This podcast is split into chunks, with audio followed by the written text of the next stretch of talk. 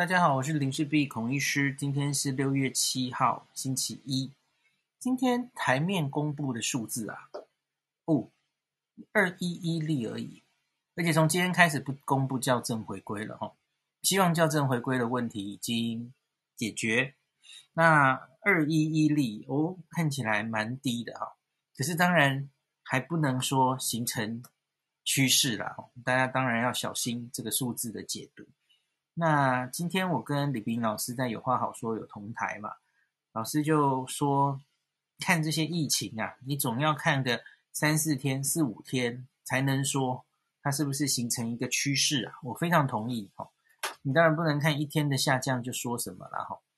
所以跟二十八号我跟大家讲的一样了哦，高兴一天就好，继续努力哦，不知道接下来会怎么样。那更何况是二十八号的时候，我们不是一开始也说校正回归快解决了吗？结果后来又又校正回来，所以啊，就担心，好，继续看一下了哈，看接下来是不是一切都很顺哦，真的不会再有校正回归的事情。那去掉校正回归的话的影响的话，有两件事情很重要，第一个是。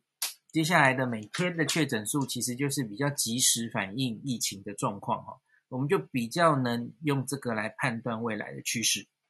之前因为你就一直校正回归，你就根本你前面的案子一直加一直加哈，昨天、今天公昨天公布的，然后今天又马上又加上去，你根本无法对那个趋势有一个好的判断嘛。所以希望今天开始我们可以。真的解决了这个问题了哈，继续看下去。那第二件事，假如解决了校正回归的问题，那我就会非常希望看到七日平均 PCR 阳性率的这一个指标了。因为之前我跟罗一军要过嘛，罗一军就跟我说他们内参都有做。我我跟大家讲，我看过那个图哈。那可是因为他是内参，我就当然不好意思公布哈。那罗一军有跟我讲，为什么他们不想公布？主要就是那时候正在忙于校正回归，那他们就是有很多结果没有上传，那时候是卡在这儿嘛。罗一军说不是 PCR 量能的问题哦，检查都做完了，是结果上传不了，那就请唐凤解决一部分的问题。那那个时候他们做的事情是尽量先把阳性的都上传。所以因此会有很多阴性的没上传，所以因此他们觉得这个 PCR 阳性率可能会受干扰哈，因为他们尽量挑出阳性的传上去，那你分母会有很多阴性的没有上传，所以你其实就会低估，哎，这是低估还高估？呃，低估、高估、高估，应该是高估，就是测起来其实是比较大的 PCR 阳性率比较差哈，比较高。可是事实上没有那么差，因为你有很多分母阴性没有加进去，对，分这个 PCR 阳性率应该比较低，所以因此他们那时候不太愿意公布。那我觉得你现在既然公布了，你应该要秀出来。而且还有一件事，阿中今天在记者会上其实也有说，他怕今天这个确诊比较少，有可能是因为昨天的检查 PCR 做的比较少，没有错。遇到假日，或是这两天，因为大家知道下大雨、淹水，吼，有些人可能就不会出门去做检查，吼。那所以你偷偷做检查，当然有可能比较少。可是我现在就要跟大家说，那请问昨天做的检查是多少？我觉得你要公布啊，因为这一年以来，我一直都从外网，大家应该也会看 CDC 的那个外网，吼，它会有几个很简单的数字嘛。他说我们昨天。通报了几例是一回事了哈，他会有说确诊几例，我排除了几例。那我原来一直以为排除几例其实就是阴性的意思嘛。那你排除加确诊，就应该是昨天一天做的 PCR，没错吧？理论上应该是这样嘛。可是问题是，经过这这阵子的校正回归，不是这样啊。因为大家有没有发现，校正回归哈，有时候有一天会到四万人去。排除四万例，这是什么意思？我们 PCR 根本一天没有四万的量的，没有，嗯，最多两万多，我不知道后来有没有再增多了哈。那所以你排除四万，就是刚刚我讲的吧，有很多是做好结果上传不上去，所以它是到了最后上传之后有一个编号。呃，对不起，呃，阴性的人就没有暗号了，sorry。反正就是他最后判读阴性，好，上传，然后 final，所以他一天这个判读说阴性四万，可是事实上 PCR 到底做了多少？你要跟我们讲啊！现在的外网看不出来啊，大家懂了吗？吼，所以只从外网的资料，我是算不出来那个 PCR 阳性率的。嗯，我觉得要有这样的图表，而且我想看，我已经讲了一个月了。我想看台北市七日平均 PCR 阳性率的图表，我想看新北市的、桃园的、宜兰的，你要做出这些东西给我们看，因为全世界都是在看这些这些呃数字，在判断疫情的呃严重与否的齁，很重要。我们现在不是常说要跟国际接轨吗？用国际的标准啊，嗯嗯。在讲那个二期疫苗的时候，国际的标准，你要跟国际有一样的这些东西都要做出来。然后我我已经讲好久了，呃，台北、新北或是全国都应该有更好的一个疫情的整理的资讯的网站。去看看东京的，你们一直骂东京说日本人怎么那么轻忽，整这个疫情控制成这样，奥运都不能办了。可是人家资料已经整理的清清楚楚的，现在多少病床占占病床满满到几几 percent，重症多少人，哦，多少人已经轻症回家了，清清楚楚。那你现在还要每天都在记者会那边问张批问罗一军，太原始了，不应该这样子。那那我们永远不能进行深入的讨论。你要把这些资料清清楚楚的呈现在网站上，然后学专家学者或是记者，我也期待记者了，才会看清楚这这我们的疫情现在到底到什么状况，然后用哪些数字看出来我们是不是变危险了，或是在恶化，或是在进步，全部的人都看得到。去年一开始的时候，每个国家都是兵荒马乱了，都做不出来了。后来也都是这些，我我印象很深刻。去年的最开始的时候，日本也是面临这种 PCR 量能拉不起来，所以当时有很多 PCR 的难民，就是想做 PCR，医院不给你验，因为他处理那些确诊的重症都已经来不及了哦。那做 PCR 可能做完也要四五天才有答案，根本缓不济急，所以他根本就叫你，你轻症就回家休养了，也不用确诊了。嗯，当时有这样的现象。那这会接到我们的下一个话题。今天很多人在关注说，我们的死亡率啊，好高啊，跟全世界比相比，算是很高的，冲到了二点四 percent。我们现在累积已经破万确诊，然后一万一千多，然后死亡二八六例，除起来死亡率已经高到二点四。我们原来是一以下嘛，过去一年在境外移入的时候，那。零点几吧，零点五左右。那现在随着这一波开始，哦，四月中以来的这一波万华，那现在死亡率已经拉到二点四了。那很多节目今天都在讨论这个。呃，我我自己看这件事，哦，因为全世界，全世界现在大概平均是不到二，一到二之间，每一个国国家不一样。那可是我怎么看这个死亡率？有几个解释。第一个解释，大家应该当然都可以想到的是，因为我们这一波老年人太多了，吼，以万华爆炸狮子会，所以我们大于六十岁，应该是四成的人都是大于六十岁吧，吼，这一波的确诊。那所以现在有一千七百六十八个重症哦，两百六十四个在用呼吸器。那我们目前的死亡，哈，这个九成接近九成都是六十岁以上了，哈，死亡平均七十二岁等等。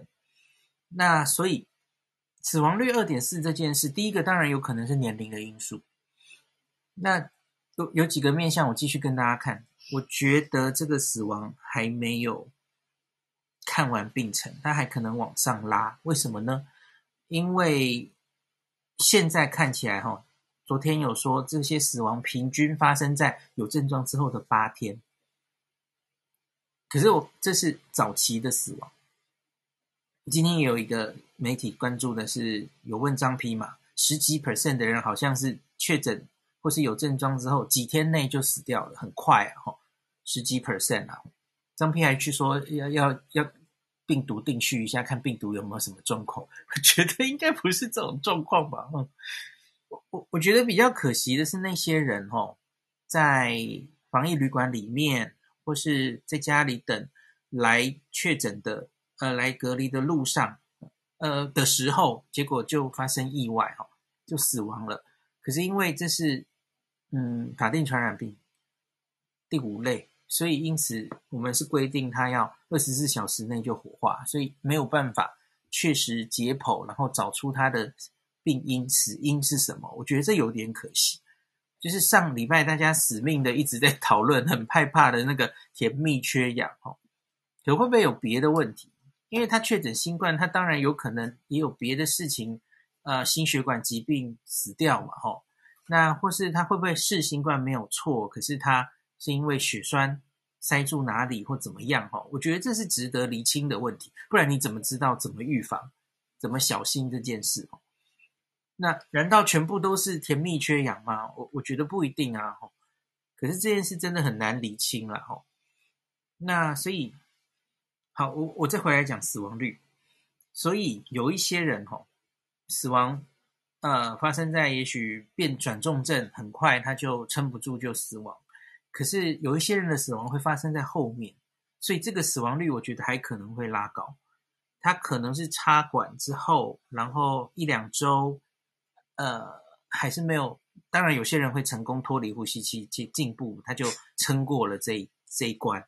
可是有一些人会撑不下去，吼。那住在加护病房插管的状况，可能会有一些院内感染或是一些并发症，所以有些死亡是发生在后面的。所以因此，你假如一切事情都过去，回头来看，吼，平均死亡发生的天数不会是在有症状的八天啦，太早了，太早了。那些后面死亡的人会拉长这个天数，有些死亡发生在后面。好，另外，我觉得我们目前看到死亡率这么高，还有一个原因，因为我不是很相信，像是确诊了，像是我们六十岁以上，哈，现在已经重症率是三分之一了耶，三十三 percent。大家有印象，应该记得这一次六十岁以上重症率从二十 percent，哈。然后来，大家陆续转重症，现在已经到三分之一了。可是我跟你讲，就算是英国变种病毒啊，六十岁以上的人重症率没有那么高啦，三十三 percent。所以我不相信这个病毒哈、哦，到台湾人，然后它结果只有我们重症率那么高。我觉得人种可能有差别，可是不可能差这么多。所以这到底是怎么回事？我我完全觉得这是分母的问题，分母没有，我们漏掉了很多轻症或无症状的感染，在外面没有诊断出来，所以因此分母被低估，你除起来重症率就那么高。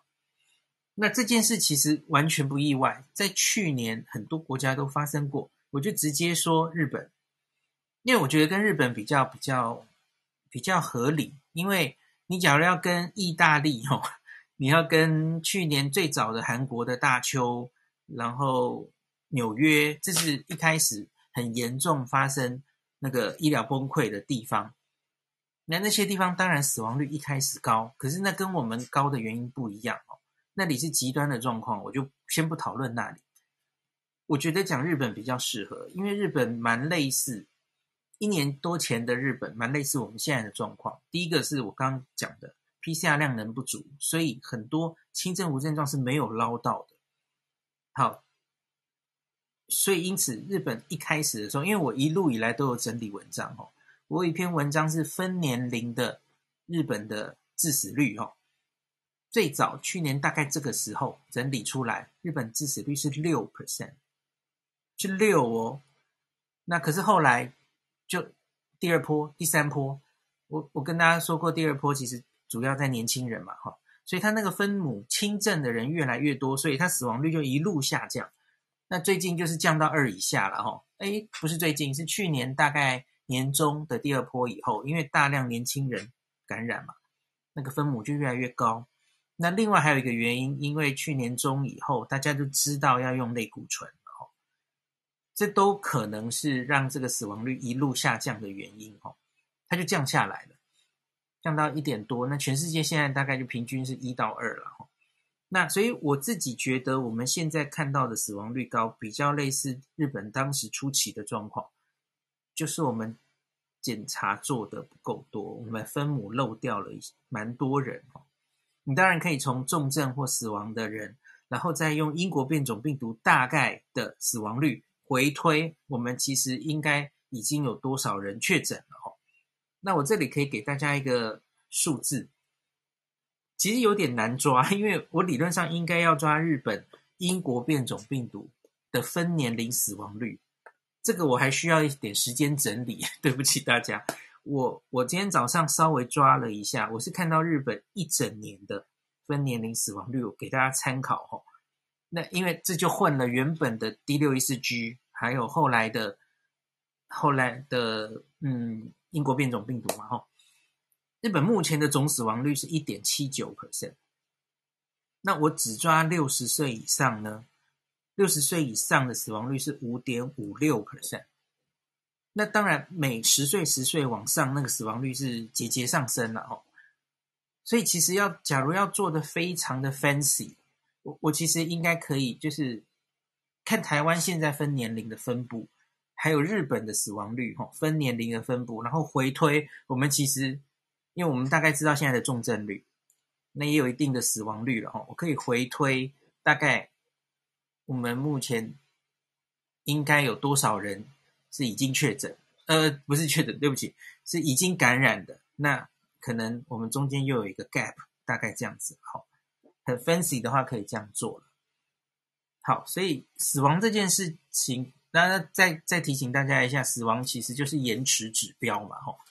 那这几天发生的死亡很多，其实就是反映着我们大概大概可能十四到二十一天之前的感染状况。因为大家知道，你确诊之后，呃，受感染，然后被大家确诊，有一个时间的 gap，大概十四天，然后。开始有症状到重症又要七天多，吼，七到十四天啊，发生死亡又要一阵子，所以它其实现在的死亡人数绝对人数就是反映着之前两三周那个时候的严峻状态，吼。那你回头看五月十几号那时候明明就有一个尖端嘛，所以现在会发生这样多的死亡，就是反映那个时候的状况。好，所以大概跟大家解释这样。那我们接下来再看一下大家很担心的金元电子好，看一下网页到哪去了？Sorry，呃，哎，再再稍微讲一下啦哈。所以我觉得今天的案例下来，先不要太开心了。我我不是很确定昨天是不是因为只是做 PCR 的案例变少，大家就再看一下趋势哦。那再来，我们往下看哈。就所以，因此你看到数字下降，可是今天做的动作是延长嘛？三级警戒继续延长到二十八日。那学校当然就也一起啊，哈，全国各级学校就停课到七月二号。那行政院发言人是这样说了哈，由于目前疫情仍未稳定，那审酌各部会意见之后。凝聚共识，然后延长三级警戒，然后大概这样子。那因为因为其实也还没有明显看到有一个下降的趋势。那现在离十四号已经只剩一周了，所以当延长大概是可以想象的事情。然后，那我们继续看一下苗栗，苗栗目前三家电子厂累计两百六十五例确诊，吼。那一样有一个 PCR 的数字哦，快筛之后 PCR 的数字哦，看 看起来蛮吓人的哦，就是几乎 PCR 呃快筛阳性的 PCR 那个阳性的比例是非常非常高的。那他们这个京元电吼，第一轮的快筛结束，可是他们考量为阴性的风险哦，那复工之后将排第二次的裁检。那苗栗今天这个分布是这样了哈，京元电确诊二三八例，超丰十五例，智邦十二例。那所以总共三家电子厂两百六十五例。那金元电现在七千余名员工快筛已经都结束了哈。那他们做的决定是外籍移工，因为染疫比例高，所以是全面停工，然后在宿舍这个一人一户这样隔离。那其余采检阴性员工今天主要是本土员工了哈，今天恢复上班。那他们怕未阴性会继续二轮快筛哈，大大家在看。那本国与外籍移工间，本国还是有一些人染疫嘛吼，那会不会交叉感染？那疫调怎么样呢？那初步疫调说可能是工作足迹重叠导致吼。那这里这就是整个苗栗这几个厂吼，哎，互相的怎么感染的吼？会不会中间的人员就是同样是外外籍工，然后中间有一些互相的联络吼，人与人间的连接，这可能还在意调了吼。那我一直比较担心的是他们自己的足迹在外面足迹，因为这些人都框住了吼，我比较不担心这些人。那可是他们在场外的足迹吼，会不会有一些传给外面的民众？这是要大家比较担心的。我们可能要再看一下状况。好，那今天疫情大概就分析到这了吼，应该算。有好消息，可是也有坏消息吼，也很多人很忧愁的问我说：“那这样一一直延下去是怎样？没完没了？那那什么到底什么时候才可以？呃，比方说降回二级哦，恢复比较正常的生活哦。嗯，我我觉得真的就是大家心里要做好最坏的准备了。”你要做好长期抗战的准备。我今天在早安新闻，浩尔也是这样预测的。我跟他预测差不多，他已经很，你要说悲观或是很实际的，就觉得可能这已经是三个月起跳，可能会一路到年底。哦，你要有这样的心理准备，你不要一直还是很乐观的想说，哎呀，那就再忍十四天吧，十四天后应该就 OK 了。No No No，I don't think so，不一定会那么顺利。吼，那所以。就是生活上或工作上，我觉得你可能都要做好心理准备。像浩尔其实就很实际的，他就说他已经准备好把他线上课程嘛，吼，就开始都转成线上的课程，然后忙接线上可以处理的东西，吼。那我觉得你的工作性质，假如可以这样做的话，就是预早做准备，吼。大概大概只能这样了，吼。世界各国其实这一年很多人就是在家工作，然后呃类似封城都是个把月的啊。是啊，嗯，我觉得是有可能的齁。那你有这样的心理准备？可是假如接下来真的看到齁，我们努力还是有代价，它的这个案例数慢慢降低的话，那当然大家更高兴了哈，你就会觉得哦，那那就捡到了哈。可是大家还是比较小心、悲观的、谨慎的，继续往前努力比较好了哈。那最后当然是要提醒大家，这个端午节啊，那个退票好像退的差不多了哦。那真的是没必要，就是这一次端午节就不要回乡哈，减少人流的移动。希望可以今天的这个哈确诊数字变少，不是一个。假象，或是只是测的比较少了哈，尽量大家继续努力看看，可以压到什么程度哈。好，那今天的疫情分析就先到这里了。